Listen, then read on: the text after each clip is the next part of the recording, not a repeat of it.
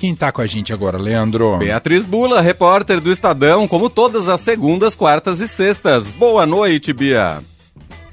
Oi, Leandro. Oi, Emanuel. Boa noite. Boa noite para os nossos ouvintes também. Oi, Bia. Estamos acompanhando os desdobramentos dessa crise política no governo Lula, envolvendo, entre outras frentes, mas a principal, a ministra do Meio Ambiente, Marina Silva, perdeu poderes e poderes de gestão depois de uma decisão nessa semana do Congresso Nacional que esvaziou a pasta, né, com anuência da própria base governista, e hoje o Lula chamou tanto ela quanto a Suna Gajajara para uma conversa ali no Palácio do Planalto. O que a gente já tem de resultado até aqui? Há saídas para essa crise, Bia? É, Manuel, aparentemente o governo, tanto o presidente Lula como alguns ministros, tentando colocar, de certa maneira, panos quentes aí no que aconteceu esta semana.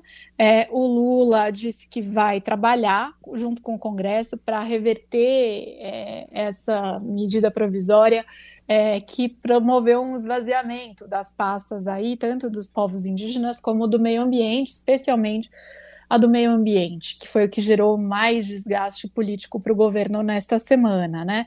É, lembrando que, como você falou, teve anuência da base governista, teve anuência do próprio presidente, de certa maneira, é, essa movimentação no Congresso que aprovou essa medida, essa, essa medida que é, desidrata o Ministério da Marina Silva, né, Manuel? Então, é, foi uma costura é, que foi feita no Congresso, sim, mas com a chancela do Planalto, é, e sobre a qual o Planalto precisou depois lidar diante de toda a repercussão, tentando minimizar o dano, né? Ou seja, ontem num discurso é, relacionado ao dia é, da indústria, o Lula com um tom bastante desenvolvimentista até, mas ele chegou a falar, né, que não, a gente não pode se assustar com a política, a política tem dessas coisas e tal, então já era um, um sinal da linha é, que ele e que os seus ministros é, mais próximos aí, de articulação política, etc., viriam a passar a adotar nesta sexta-feira, hoje, para minimizar o problema.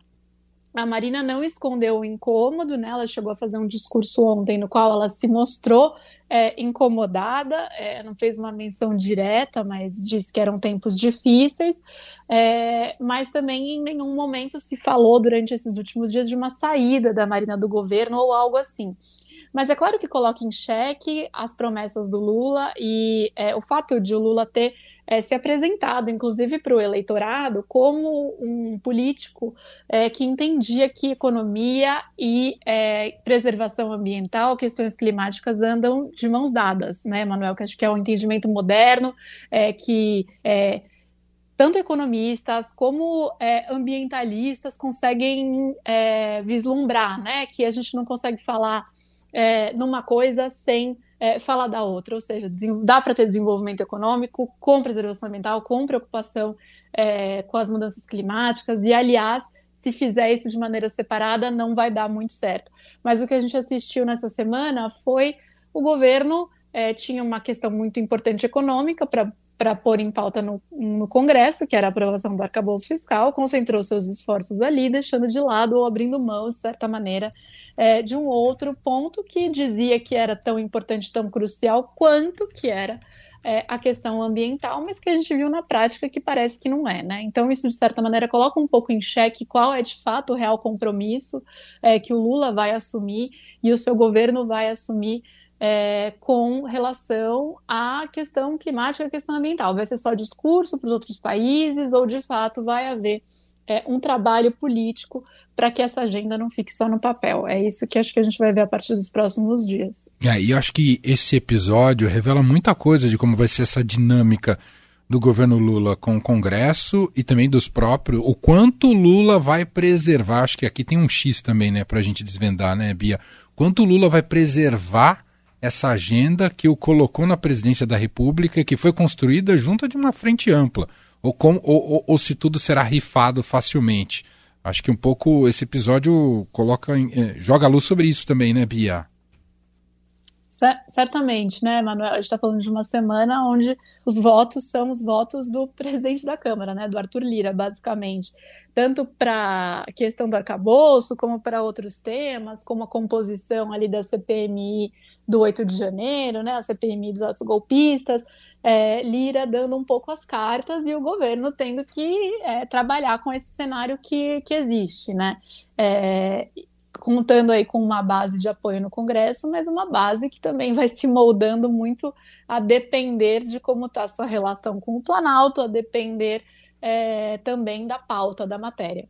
É, e, e, tem uma coisa que a gente precisa sempre considerar, que você falou muito bem, Bia, que é o seguinte: ah, você pode colocar a narrativa que for sobre o episódio, dizer que é culpa do Congresso, etc., falar que é algo corriqueiro da política, que o Lula é um pouco adotou essa postura, inclusive, nas redes sociais, mas não tem jeito. Para agentes internacionais, a pauta ambiental, para acordos internacionais com a União Europeia, é, será com base em estatísticas, dados, desmatou menos, emitiu menos, quer, quer dinheiro, vai ter que mostrar serviço, né, Bia? Não é, não, é narrativa de redes que vai garantir, não, né? Exatamente. Claro que a, postura que um presidente adota com relação ao tema, ela já é muito importante, né, do ponto de vista de é, como que aquele país senta à mesa, né, Manuel? Então, é, de fato, é, o Brasil senta à mesa para discutir questões ambientais, questões climáticas, é, depois do governo Bolsonaro, numa posição é, muito mais alinhada com essa visão mais moderna de entendimento do que é uma agenda sustentável, uma agenda verde, é, do que fazia durante o governo Bolsonaro, porque o Bolsonaro, ele, des, assim como o Trump fazia nos Estados Unidos, né, ele de, desacreditava né, a questão das mudanças climáticas do papel do homem nessa é, questão, é, ou seja, né, de como a nossa ação, o que a gente faz aqui, que justamente é, nos leva para esse caminho aí de mais emergências climáticas globais acontecendo nos últimos anos, etc.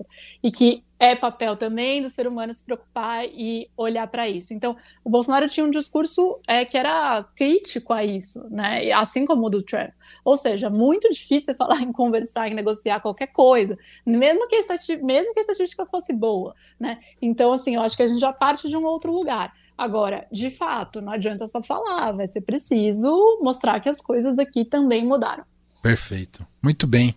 Beatriz Bula, que volta com a gente agora na semana que vem, na segunda-feira. Você vai para virada cultural, Bia, esse fim de semana?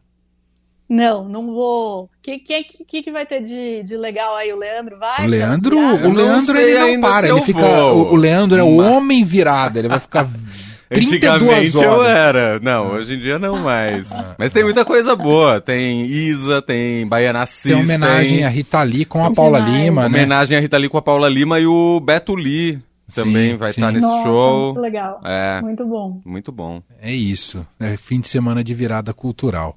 Uh, mas você não vai estar tá virada nas notícias, não. Você não está de plantão, né, Bia?